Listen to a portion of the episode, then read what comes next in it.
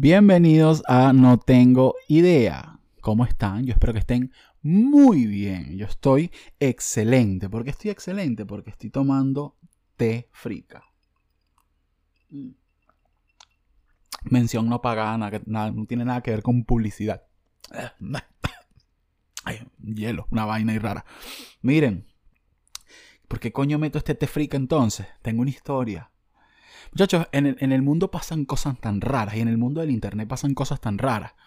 Y en este caso en particular yo decía, ¿cuándo me pasará una cosa rara pero, pero positiva? Porque siempre es un peor todo loco ahí que de verdad no... este gancho aquí, vale. Me acabo de dar cuenta que ese gancho está quitándole visibilidad a mi hermosa cara. Ahí está. Bueno, me perdón, ahí va, ahí va. Coño, qué gancho tan raro. Ajá. En el mundo pasan tantas cosas raras y yo digo, coño, yo quiero que me pasen cosas raras pero positivas.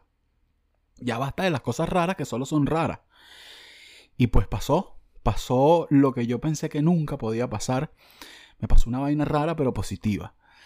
Me llega un mensaje por Instagram.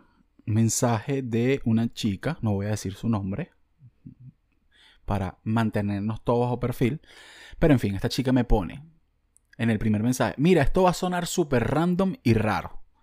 Y generalmente cuando yo leo ese tipo de mensaje en Instagram, en Instagram, perdón, pues sí, son mensajes raros y súper random y no los respondo y trato de alejarme lo más que puedo, ¿no? Pero en este caso vi que se seguía junto con una persona en común que yo tengo, con, un amigo o una amiga, y dije, bueno, si lo sigue mi amiga y tal, a lo mejor no es tan rara la vaina. Y pues resulta que tomé una buena decisión. Esta chica me pone, mira, mi mamá trabaja en la fábrica Frica de Miami.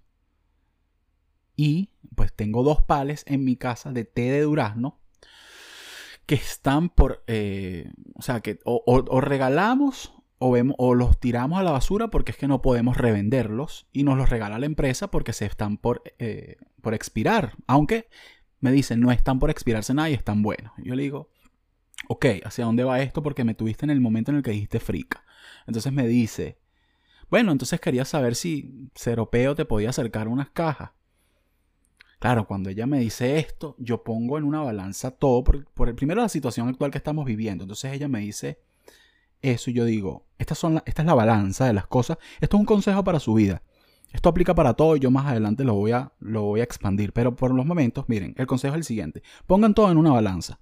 Por un lado estaba violación, secuestro, una jeva súper rara que quería hacer alguna brujería y que no sabía si ella, coño, sabes que ahorita con el pedo del COVID y toda esta vaina, con el coronavirus y toda esta huevona, que tengo que mutear esta palabra ahora porque no se puede decir, eh, pues a lo mejor, coño, una, una vaina, una jeva infectada, nunca sabe, o sea, el mundo está raro ahorita, estamos viviendo momentos en el que tenemos que mantenernos alejados.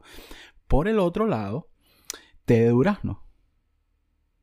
Porque si fuera té de limón, yo le digo, mira, ¿sabes qué, coño? Gracias, pero no. Porque el té de limón es asqueroso, pero té de durazno yo dije como que vamos a, vamos a meditar. Entonces la balanza hizo así. Té de durazno, vaina negativa en la vida. Mm, el té de durazno pesó muchísimo más y le dije, claro que sí. En lo que tengas un chance, obviamente, porque yo no estoy saliendo de mi casa. Y puedes acercarme, el mismo seropeo, porque yo trabajo de esto y yo tengo que ir a diferentes lugares. Cuando esté cerca, te aviso. Un día estaba cerca, me dijo, mira, ¿quieres que te lleve? yo, claro que sí, vale. Bueno, una caja de té frica de durazno. Hermoso. Un abrazo para ti. Gracias de verdad de corazón por pensar en mí para traerme tés. Y gracias por no ser una persona mala en el internet, sino una persona que lo que trae es alegría. Hermoso. Otra cosa de la balanza. Perdón. La balanza se puede usar para todo. Si son las 3 de la mañana. Esto aplica para mujeres, para hombres, para, para el que quiera. No binario, binario, quien quiera. Aquí todos somos bienvenidos en No Tengo Idea. Y todos somos bienvenidos a usar los esquemas y los ejemplos, ¿ok? Si tú estás así y te escribe la persona que te gusta o que te gustaba, o te escribe sobre todo un ex a las 2 y 47 de la mañana, tú tienes que poner todo en una balanza. Por un lado, ¿Qué tan bueno es el sexo? Vamos a ver, vamos a suponer que el sexo sea bueno. Buen sexo. Una conversación incómoda de 7 minutos. otra vez buen sexo. Comida no te sé asegurar porque hay hombres que no tienen comida en su casa y hay mujeres que tampoco tienen comida en su casa y hay personas en general que no tienen comida en su casa porque son unos coños de su madre. Entonces, por el otro lado, dormir tranquilo y tener la certeza de que no cometió un error. Tú pones eso en una balanza y dices sexo, comida y una charla de 7 minutos en la que la persona parece interesarse en mi vida. Por otro lado, dormir como un bebé y saber que no la cagué y que no le di el gusto. No salgas a las 3 de la mañana de tu casa a buscar pene o a buscar vagina o a buscar que te lo hundan. No salgas de tu casa, no vale la pena, nunca vale la pena y nunca, nunca, confía en mí, nunca valdrá la pena salir de tu casa a las 3 de la mañana a buscar sexo. Nunca es tan bueno el sexo, nunca es tan buena la persona y siempre terminas como que, ay, ¿para qué yo hice esta vaina? Ese es mi consejo el día de hoy. No tengo idea. ¿Cómo están? Ese fue el intro, nada más. ¿Qué creen? Entonces así, seis minutos de intro con historia, un peo raro, frica. Así soy yo. Bienvenidos a las personas que vienen de el, el, podcast de mi amigo personal Gabriel Ruiz, Gabito Ruiz, La Fiera, ¿no? Le dicen La Fiera, me han dicho mucho. Llegamos de La Fiera. Un abrazo para ustedes, las fieras. Eh, gracias a Gabriel por el shout out. Eh, yo siempre lo he dicho y de hecho hay tweets que lo comprueban, lo pueden ir a buscar. Gabriel es una de las personas más graciosas que yo he conocido en mi vida. Y bueno, nada, le pasan cosas graciosas también. Se quedó encerrado en Chile, está con Manuel Ángel que está tirándose peo en un colchón y no tiene Nintendo Switch. Así que en estos momentos, un fuerte abrazo de camaradería con él. Un abrazo, hermano. Tú puedes con esto, ¿viste? Sobre todo con la parte de Manuel Ángel tirándose peo. Ok. Dicho esto, si no se han suscrito al canal, por favor, vayan y se suscriben. No tengo idea, es un podcast, un programa, un web show, lo que le quieran decir, porque es que yo no tengo ni nombre para esta vaina. Esto es un invento mío ya. En el que yo, disculpen, voy a tomar mi té frica, el que me trajeron una caja gratis. Eso es lo único que a mí me pone aquí con el mundo. Vainas gratis. qué divino. Ajá. Si no se han suscrito, suscríbanse. Eh, no tengo idea, es un podcast, web show, como quieran decirle, que en el que trato de revisar, eh, investigar tres cuestionamientos a la semana. ¿Qué pasó? En este caso, en este particular caso, no tengo nada en la mente. Hay días que es así, yo tengo que ser sincero y tengo que ser honesto. Y sobre todo, tengo que grabar lo que yo sienta en el momento. Yo no puedo estar grabando por grabar, ni grabar vainas que no quiero grabar. Pero quiero recordarles que el esquema es ese. Entonces ustedes se suscriben y probablemente en un futuro, que no sea el episodio de hoy, van a... Pues van a eso, van a aprender cositas. Como yo las aprendo. No crean que yo les estoy diciendo porque yo sé, yo no sé un coño. Generalmente los podcasts, no, que nosotros, yo no sé nada. Yo no sé nada. Yo tengo una opinión de mierda sobre todas las cosas, pero es una opinión de mierda que no trata de herir a nadie. Es mi opinión de mierda, tranquilo, sin meterme con nadie, sin hacer mucho escándalo. esa es mi forma de ver las cosas. En este caso quiero, voy a tratar de hacer las preguntas, pero un poquito más, más abiertas. Voy a hablar de una historia de la que quiero hablar, ¿verdad? Urólogo. Urólogo. Pero ¿por qué? ¿Qué tiene que ver esto con el COVID? esta gente está loca. Ajá. ¿Qué coño es un urólogo? ¿Por qué? Ya vamos para allá. Ya vamos para allá. Ok. Urología. Vamos a ver qué es un urólogo. La urología es la especialidad médico-quirúrgica que se ocupa del estudio, diagnóstico y tratamiento de las patologías que afectan el aparato urinario, glándulas suprarrenales y retropirineo de ambos sexos, así como el aparato reproductor masculino. Entonces, hoy aprendieron qué coño es el urólogo por si no lo sabían. Si han tenido la suerte de no saber qué es un urólogo. ¿A qué viene todo esto? Me acordé de algo. Yo tenía eh, cuarto año para quinto. ¿Cuántos años tiene la gente en cuarto año? Me pueden dejar eso en los comentarios. Se los agradecería un montón. En fin, yo tenía... ¿Qué sé yo? 16 años para 17, no sé, la edad que uno tiene en cuarto año de ciencias y humanidades. En fin, eh, había tenido relaciones en mi vida eh, dos veces con la misma persona Y pues largo, largo no fue. O sea, yo sé que eso no tiene nada que ver con el tipo de cosas que puedas contraer, pero así largo, largo, largo no fue. Fue como que... Así fue más o menos. Eso fue como un resumen en cámara rápida de lo que pasó mi primera vez. Que por cierto, la historia de mi primera vez es bastante loca. No sé si contarla. ¿La cuento? Vamos primero a contar la historia de mi primera vez. Ok. Eh, yo pensé que me iba a morir virgen. Realmente pensé que me iba a morir virgen. Eh, como hasta los 16 años, 322 días y hasta las 8 de la mañana de ese día en el que tuve relaciones, yo pensé que me iba a morir virgen y que esa iba a ser mi vida como tal. Era una persona muy, muy retraída, muy... ¿Cómo se dice cuando uno no es así como cerradito, como introspectivo, como que, ¿saben? Como que muy, muy penoso. Y pues tenía tiempo ya, digamos que con una, compañera del salón de clase, eh, sexteando. En ese momento yo no sabía que era sextear, pero yo tenía tiempo sexteando con esta compañera del trabajo. Y como yo sí, yo, yo, no, ahorita no, no tanto, pero yo creo que me, me, he puesto un poquito más, como con más coraza en la vaina. Pero en ese momento era muy, muy inseguro. Y pues resulta que yo pensé que me estaba jodiendo. Yo hasta que no pasó, yo dije, coño, estoy jodiendo. O sea, yo de hecho literalmente tenía el pene afuera y yo decía, ¿tú me estás jodiendo? No, ok, vamos entonces. Consensuado todo y sobre todo que esto esté pasando. Entonces, estábamos como sexteando, ¿no? Y yo estaba en ese momento, yo pasaba las vacaciones de, mi, etapa de liceo, las pasaba en Charallave con mi papá. Mi papá vivía en Charallave. Y bueno, este, duramos como todas las vacaciones, tipo de noveno, empezando cuarto año ya, antes de empezar cuarto año como tal.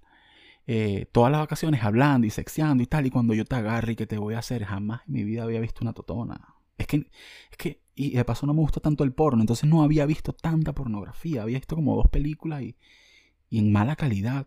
Y una vez el video de Roxana Díaz donde el tipo le estaba metiendo una botella de vino por el culo y era como que, ¿qué?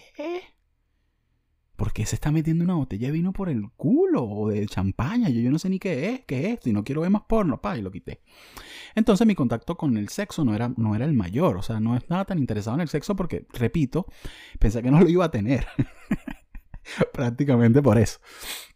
En fin, llega cuarto año la chama en serio sí me, sí me estaba como que pistoneando. O sea, cuando hablábamos en persona, típica conversación de, de un adolescente. Y repito, esta historia es muy personal. Si ustedes cogieron desde que tenían 8 años, bueno, ya ustedes, yo tengo que ser sincero, yo no. Entonces, la chama, bueno, en persona sí éramos más penosos, pero sí habían unos cambios de luces. Unos cambios de luces brutales y mortales. Entonces yo como que, bueno, esto va a pasar. La chama, no puedo decir nombres obviamente, primero porque no, porque es chimbo, y segundo porque para qué. Pero en fin, tenía una mejor amiga eh, y un día me dice, mira, esto va a pasar de la siguiente forma. Lo que sí puedo decir es dónde vive. Bueno, dónde vivía, perdón. Vivía en una zona muy, muy alejada. Los que vivan en Los Teques, en los que sepan de San Antonio, Los Teques, esa zona en Venezuela, Estado Miranda, pues sabrán que Valle Alto es una zona en Los Teques bastante alejada, alejada de la civilización, alejada de toda vaina.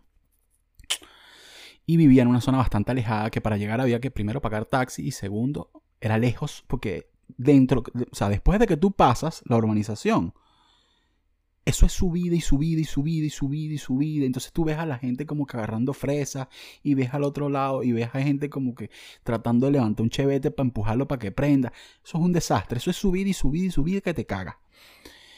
Y bueno, nada, me dice un día, ya yo sé cómo vamos a hacer nosotros. Yo le voy a decir a mi mejor amiga que nos haga el coro, que nos haga como que el coro, para los que no lo sepan, es como que me haga la cauchada, que me ayude a, hacer todo esto que estoy tramando.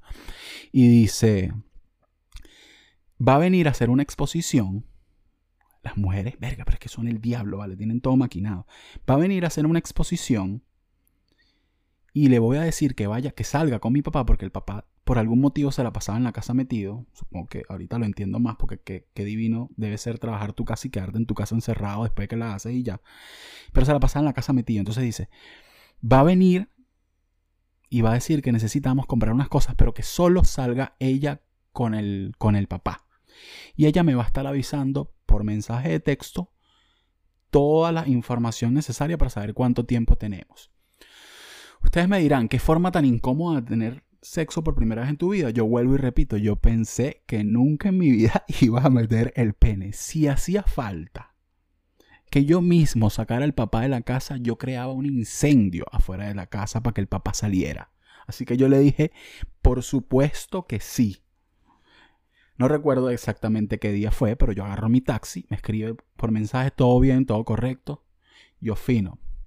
Me dice, te vas a quedar en la casa al lado que está como sola y en una vaina así, como que no hay, no hay gente, te quedas ahí en la acera. Perfecto, me quedo en la acera. En esos sale un carro, una camioneta, con la amiga. Y la amiga me hace así. Y eso para los que no lo sepan, obviamente fue eh, un llamado de emergencia para que yo entrara a aparearme con su amiga. Entonces, esta chama viene. Ay, las cosas que uno hace por tirar, Dios mío. Esta chama viene. Y yo paso. Me abre la puertica, yo paso. Subimos al cuarto. Súper no, no, o sea, no, no, hay nada que explicar. La primera vez mía fue súper inexperta, yo estaba como cagadísimo. Pero pasó, tampoco fue una vaina que, o sea, de hecho repetimos, o sea, que pasó y coño madre, no pasa nada. El punto fue que yo me quito la ropa, error. Les voy a dar este consejo. Si ustedes saben que hay un timing específico para dejar de tirar, porque no es que tú estás tirando y, ay, deje de tirar. No, así no funciona el cuerpo humano. El cuerpo humano es como, coño, tú estás poniendo una máquina en calentamiento, la estás poniendo un frío, como que ¡ah! de coñazo. Entonces, ¿cuál es mi consejo? No se quiten la ropa. Yo me quité todo porque yo veía películas, y entonces yo agarré y me renté la vaina y pa, y no joda, aquí está, ¿dónde estás tú? ¿Dónde está Sakuka? Pa, un desastre, un desastre. El punto fue, ella tenía un Nokia y lo puso en vibrador. Porque, bueno, no sé por qué motivo la. Yo no sé si fue a propósito, pero la coño madre puso la vaina en vibrador. Y cuando revisa el, teléfono, o sea, cuando nos acordamos como del teléfono, va, lo revisa y me dice, ya vienen en camino. El mensaje tenía como 10 minutos de haberse enviado. O sea, que era hace rato que venían en camino. Y vaya, alto está lejos, pero coño madre tenía una buena camioneta. Buen trabajo también, supongo, no sé. No sé por qué se quedaba en la casa, pero bueno cuando yo veo el mensaje, o sea, cuando ella me lee el mensaje, yo me pongo blanco porque esa es mi reacción ante la vida. Entonces yo me pongo blanco y empiezo a agarrar todo. No consigo mi camisa. Yo tenía camisetilla para que las tetas de gordo no, no, parecieran tantas tetas y tenía encima camisa y sobre todo porque sudaba mucho. Estaba en una que uno está ahí lo que está es gordo y deprimido. Entonces yo tenía camisetilla para eso, para no sudar y para que no se me vieran las tetas. En fin, no consigo la vaina y le digo, bueno, nada, me voy en camisetilla, ¿qué voy a hacer? Me dice, no puedes salir por el frente de la casa. Yo estaba mucho más obeso en ese momento. para los que no lo sepan, yo fui una persona mucho más gorda que esto. Yo ahorita estoy en 114 kilos, pero en ese momento mucho más. Y estaba más pequeño, era súper, era como una, una neverita, Whirlpool, así dos puertas. ¿Y por qué digo esto? Porque le digo, ay, ¿por dónde voy a salir? Me dice, no, tienes que saltar la platabanda por atrás. Y yo, ¿ah? ¿Disculpa? No, que tienes que saltar. ¿Ah? Sí, que si no saltas la platabanda te tienes que quedar escondido en mi cuarto. Y yo, mira, ya va. Muy rico, divino. Gracias por tu paciencia. Fueron los mejores siete minutos de mi vida, pero ¿por dónde? No, que una, una, una malparida pared como de, a ver, dos veces yo. Yo le digo, yo no puedo salir por ahí. Me dice, o sales por ahí, o literalmente, mi papá te conoce hoy en camisetilla, con cara de haber tirado por primera vez en tu vida, que es una cara totalmente diferente, la, cambia, la cara te cambia después que tú tienes relaciones, y dentro de mi cuarto. ¿Qué prefieres? Yo dije, ayúdame. ¿Cómo te ayuda? Ayúdame, no sé. Lo primero que sacas es el peor archienemigo de un gordo. Una silla plástica. me puso una, la coño de su madre, mucho cariño y todo, pero coño de tu madre, me pusiste una silla plástica. Tú ahorita lo piensas y dices, ¿qué hiciste, vale? La pego de la pared, monto un pie, monto el otro, empiezo a sentir que lo que uno siente, que el temor de un gordo es eso, que uno siente como la vaina no está, no estás manteniendo mi peso, estás resistiéndolo. Y hay una gran diferencia entre mantener y resistir. Monto el pie, monto el otro, agarro con las dos manos el, la vaina arriba, el tope de la pared y sentí el... Y yo agarrado. Hasta el sol de hoy, 17 de abril, yo no sé ni qué día es. 17 de abril del 2020. Yo no sé cómo yo hice este movimiento tipo de CrossFit. Paz. Paz. Jamás en mi vida yo he vuelto a hacer algo similar me paso para el otro lado con esta pierna, la monto como por aquí arriba, me lanzo hacia abajo. ¿Qué pasa? Que para los que no sepan, todas las paredes tienen una cabilla maldita que te va a destrozar la vida. Me dejo caer porque ya no puedo con mi peso. Y cuando me dejo caer se me quedó enganchada la camisetilla y me abrí la camisetilla en dos. Salgo como si viniera de otra casa paso por el frente y viene entrando el papá. La amiga otra vez y qué. Y yo como que sí, ya tiré, ¿qué quieres tú que yo haga? La camisa desgarrada, un poquito de sangre. Llamé al taxista. Me tocó, nunca se me va a olvidar, un tipo en un Finlander. No sé cómo se llama, Finlander. Él me lo dijo el nombre del carro. Y me dijo estas palabras exactas. No sé lo que pasó, compadrito con el compadrito. No sé lo que pasó, compadrito, pero yo no soy quien para juzgarte. Muchas gracias. Hasta el sol de hoy te recuerdo con mucho cariño, señor del Failander que fumaba cónsul y que me ofreció un cigarro porque quería fumarme un cigarro. Un abrazo fuerte para ti.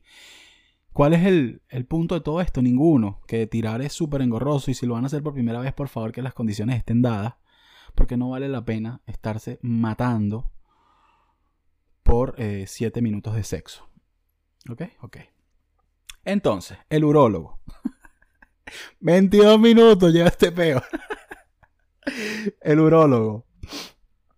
Resulta, como a las... Yo tiré dos veces con esa persona, más nunca tiramos, eh, más nunca se dio nada. Y al tiempo, en esa etapa en la que, pues tú sabes que es como una sequía con, tormenta. Viene ese tormentón así en el que tú ves la primera totone de tu vida, el primer pene de tu vida en tu caso, si te gustan los penes, y después como que uh, una calma y una sequía que no sale nada, pero nada, nada, nada, nada. Lo más cerca, unos besitos con una chama niguerote una vez, pero nada. Y resulta que un día, pues, como yo repito, no me gustaba tanto la pornografía, y actualmente no me gusta tanto la pornografía, pero en ese momento menos un día, bueno, me quise hacer lo que se llama la masturbación como tal per se y me veo un punto negro que jamás en mi vida me había visto en toda la cabeza de lo que me viene siendo el nepe, el huevolver, el, el Willis Makering. Y yo, ¿qué es esto? Me estoy muriendo, tengo algo me puse como a llorar porque yo tengo esa vaina que yo me, me ofusco y yo digo, me voy a morir, me voy a morir, me voy a morir. Y es como que, ya va, vale, cállate, gordo el coño, pajugo, espérate. Googleo, cáncer, sífilis. saquen, saquen por ahí, saquen por ahí, saquen por ahí, saquen por ahí. Verrugas y vaina y vi fotos y yo decía, pero es que yo no tengo eso así, pero ¿qué está pasando? Paz. Coordino una cita en un hospital, no sé si es hospital o es clínica, no, en una clínica, la clínica del Paso también he estado mirando a los que disculpen a las personas que no sepan, pongan una clínica común, o sea, cualquier clínica, la que tengan cerca. Con, coordino una cita con, con un tipo, con un doctor, me la coordina un pana, por cierto, Y salud, un abrazo grande a Daniel, el Bel, Podcast, un chef eh, y gran amigo mío. Coordino esta city vaina y me llego solo. Yo dije, yo, yo tengo que hacer esta vaina solo y yo tengo que, que enfrentar la vida. Cagado de bola. Pa, Sale la, la tipa y me dice, mira, ya puedes pasar con el doctor, no recuerdo el nombre, sé que le dieron unos tiros, me dijo un pana. Ojalá que esté bien, o sea, no tengo idea. paso yo para mi consulta. Tipo me dice, el tipo más, con el perdón, si está muerto, de verdad me disculpan, voy a hablar de su, de lo que yo mantengo de él en vida, me perdona. Pero qué tipo tan mamagüevo, chico. Yo, doctor, con la voz toda quebrada, doctor. Ay, que yo estaba revisando el todo como una vaina, doctor. Y el tipo así todo serio y que, ah, ¿qué tiene? yo, no, bueno, una, una, mancha. ¿Una mancha en dónde? Acá, la cabeza, el huevo, doctor. Yo estaba muriendo, estaba tan muerto, seguro. No estoy exagerando, estaba muerto. Y el doctor, y que, bueno, quítate la ropa ahí, pues. Las palabras que yo estoy diciendo, ese doctor no dijo más, no dijo menos, no dijo buenos días, no dijo cómo estás, no dijo qué te gusta, quieres una chupetica, nada. Ese doctor no dijo nada. me quitó la ropa. Doctor se me queda viendo así. Para ver. Yo, padre, agarro el huevo como puedo porque frío, cagado. Tampoco me, exijan mucho. Y de paso metido en una, clínica, una vaina. Eso, estaba como estaba. Digo, coño, aquí, doctor, en la cabeza. Y la cosa, mira, aquí está la vaina ponte la ropa. Y yo, coño, pero tan feo así. Usted es un urólogo, usted ha visto más pene. O sea, primero que yo digo es, coño, no, no, no es el mejor pene que ha visto, pero no me va a mentir. Yo tampoco tan feo la vaina, pues. Y yo, ¿pero qué, pero qué pasa? Ponte la ropa. Ah, no, bueno, está bien, no te gustan gordos, pues, disculpa, me pongo mi ropa. Sos un lunar.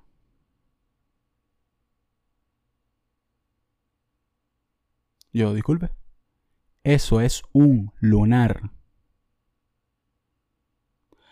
Y yo, ah, pero ahí pueden haber lunares, que sí, tipo en la cabeza del huevo. Me dijo, sí, porque tienes uno, es un lunar. Dile a la chama que no te cobre. Ese tipo me vio con una cara. Con una cara.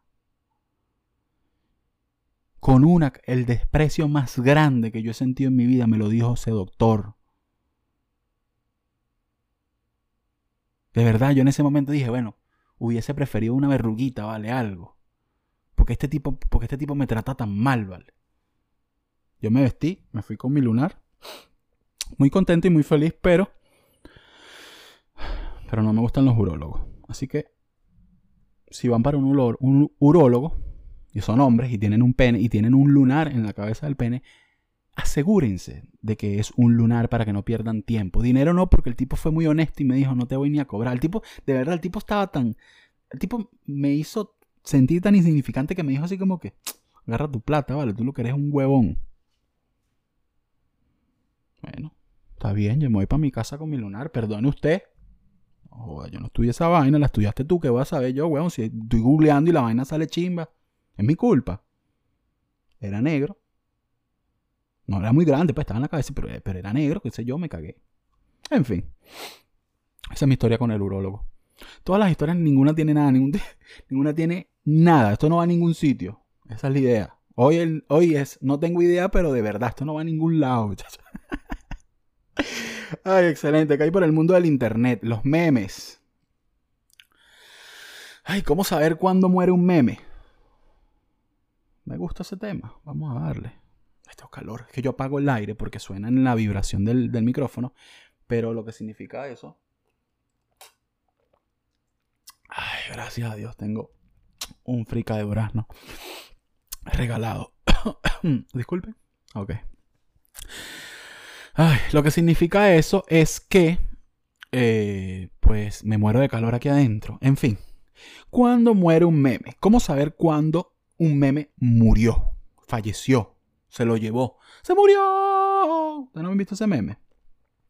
¿Cuándo le pasa eso? Es una canción ahí de un bachatero que me da mucha risa cada vez que sale. Pues cada vez, o cada vez no, podemos comprobar que un meme murió, creo que esta es la mejor forma de plantearlo. Yo creo que esto es muy personal y ustedes me pueden dar su opinión de cómo creen ustedes que un meme muere. Para mí, en lo personal es, primero, grupo de familia. Si un meme me llega al grupo de la familia, ese meme o ya murió o está por morir. Porque tu tío Carlos, que lo único que hace es tomar aguardiente y pegarle a la mujer y jugar caballo, no tiene un círculo de amistades muy extenso en el que le pueda llegar contenido de calidad. Y no es ser ni clasista ni nada de este peo, es una vaina de demográfica, es un, es un análisis exhaustivo que yo he hecho porque todos tenemos ese tío. No es que si tú eres pobre, si tú eres rico, no, no, no. Ricos, pobres, medianos, gordos, flacos, blancos, negros, maricos, no maricos, bisexuales, no bisexuales, todos, transexuales. Todos tenemos un tío raro y un tío bien problemático. Ese tío no tiene una fuente confiable de entretenimiento. Ese tío ve Globovisión hasta las 2 de la mañana, pegándole a la mujer, porque así son todos, yo no entiendo cuál es el peo con ellos y con ser unos trogloditas. Repite un Caracas Magallanes del 2004 y grita cada vez que alguien bate un jonrón que él ya vio. Y tiene un Blackberry. Porque no le interesa tener otro teléfono. No porque no pueda comprarlo ni siquiera. Entonces, tú verlo como un estándar. Si ese meme llegó a ese tío, significa que ese meme ya no vale la pena. Porque el estándar en el que está siendo compartido se degradó por completo. Otra opción, cuando un meme lo utilizan para religión o política, sobre todo en Venezuela. ¿Por qué? Coño, si tú ves por ejemplo, la canción de Zafaera, pero cantada por cristianos. Yo no tengo problema con que tú seas cristiano. Yo no tengo problema con que tú seas testigo de Jehová. Eso es peor tuyo. Yo no te juzgo a ti tu fe. Ahora, no me mezcles las dos vainas. No me las mezcles. Yo no quiero escuchar Zafaera en cristiano, ni tampoco quiero escuchar una canción cristiana en Zafaera. Both ways, viceversa. No me mezcles las vainas, que es horrible. Entonces, cuando yo vi que el meme de Zafaer y de bailar Zafaer y de aquí llegó tu tiburón, y entonces estaba tipo, aquí llegó tu salvación, yo quiero hablar con el, el Señor. Cállate la boca, amor, por favor. Tú eres loca. Cállate, vale, ¿qué es eso? Eso no tiene sentido. No me mezcles esas vainas. Ahí murió. Cuando agarran un meme que dice, Chávez en el 95, Maduro, tu madre, Maburro. Murió el meme. Murió con la, la vaina de la, por ejemplo, de los, de los, de los negritos cargando la urna. Eso murió desde que salió, porque eso es un meme muy de caer en tío, en, grupito de familia. Es un meme que me da mucha risa, pero al mismo tiempo todo es que sí, maburro, murió. Basta, basta. ¿Y a qué viene esta conversación? Que en estos días hice un meme de Camilo y Eva Luna. Camilo y Eva Luna, lo voy a decir aquí, eh, no tengo nada en contra de su relación. Me parece lindo que la gente se quieran, pero es gracioso. Porque se ve muy meloso. Eso es todo el punto de la vaina, Camilo. Nadie bueno, por lo menos yo particularmente. Que la gente se ame, que sea feliz. ¿Quién soy yo para, para decir cómo los demás deben amarse? Ahora que me parece muy meloso. Es una percepción que tengo, Camilo. Eso no significa ni que yo tenga la razón. Ni que sea algo malo. Si a, si a tú le gustas y se aman así, pues arrechísimo, bienvenido sea. Entonces yo hice un meme que se hizo medio, medio, medio viral, digo yo, tranquilamente, tampoco es una locura, pero sí, sí, sí me hizo medio viral, porque lo he visto en varias páginas de Facebook y en varios grupos de tías. Y en ese momento el meme estaba como que tranquilo, estaba en un grupo muy, porque nadie sabía quién coño era, ni era, ni Eva Luna, ni, o sea, los amigos míos, por ejemplo, ni, ni idea, porque no son su público, no hay problema. Pero ahorita se regó y el meme ya, ya dio lo que tenía que dar. ¿Cómo lo sabes? Cuando tu mamá te dice, mira este meme. Mi mamá me pasó mi mismo video de Facebook. Yo dije, wow, este meme llegó muy lejos. Y voló alto, pero al mismo tiempo el estrellón fue grande. Así que, los memes hay que dejarlos morir a tiempo. Sobre todo en Twitter, que es una red que está en constante... Porque yo siento que hay una cadena. La cadena es en muchos casos, no digo que sea así siempre, pero la cadena es muy... Eh, coño, se me olvidó. se me olvidó la página que iba a decir. Bueno, se me olvidó. ahorita se me olvidó, es la del simbolito anaranjado. Verga, yo la uso, pero ni idea, ahorita no recuerdo. Yo la voy a poner seguro en una imagen aquí. En fin, vienen de ahí primero los memes, después pasan a Twitter, después pasan a eh, Instagram y Facebook creo que al mismo tiempo, y ahí se desvirtúa un poquito la vaina. Yo no digo que tú puedas seguir usando el meme porque te da risa y porque, bueno, ¿quién coño? Si uno, le, si uno le gusta un meme, no lo puede seguir usando. Nadie te va a decir que no lo uses. Yo lo que digo es, a veces, a veces, a veces hay que dejarlo morir. Y está bueno dejarlo morir, no pasa nada, hay más memes, hay muchísimos más memes en la vida que nos están esperando. Hay un mundo desconocido de memes. Así que cuando te llegue esa cadena con un meme raro de un familiar que tú dices como que coño, tu gusto, no tu gusto, sino tu, tu forma de ver la vida y tu forma de jalar contenido no es la misma que el mío y esto no me gusta porque estamos yendo por un camino tenebroso. Entonces voy a dejar de usar este meme porque ya falleció. ¿Cuál es la pregunta? No tengo pregunta. Hoy no tengo tres temas. Hoy estoy yo hablando para y ustedes escuchándome. Los quiero mucho. Ay, yo creo que ya está bien por hoy, ¿no? Hablé de todo un poquito, sobre todo de mi primera vez. De los memes cuando mueren. ¿Y de qué más hablé? Y del urólogo. Digamos que este es un episodio en el que no tengo idea. Pero cualquier vaina. ¿Sí? ¿Quedamos así? Está bien. Espero que se suscriban. Espero que compartan. Espero que eh, no, tengan que ir al urólogo. Por favor, protéjanse. Sobre todo en tiempos de pandemia, no estén tirando con desconocidos y no estén tirando en general porque no podemos salir de nuestras casas. Y que tengan un buen mes. Porque ya yo ni siquiera voy a, decir que no, buen fin de semana, porque yo no sé qué, para qué es para ustedes fin de semana. Para mí los lunes son martes, los martes son domingos, los domingos son de allá. Yo no sé un coño. Pero siempre con buena energía, claro que sí. Se me cuidan, se suscriben, lo comparten. Y por favor sean felices porque nos vamos a volver locos. Si nos vamos a volver locos, por lo menos sean felices, ¿ok? Chao.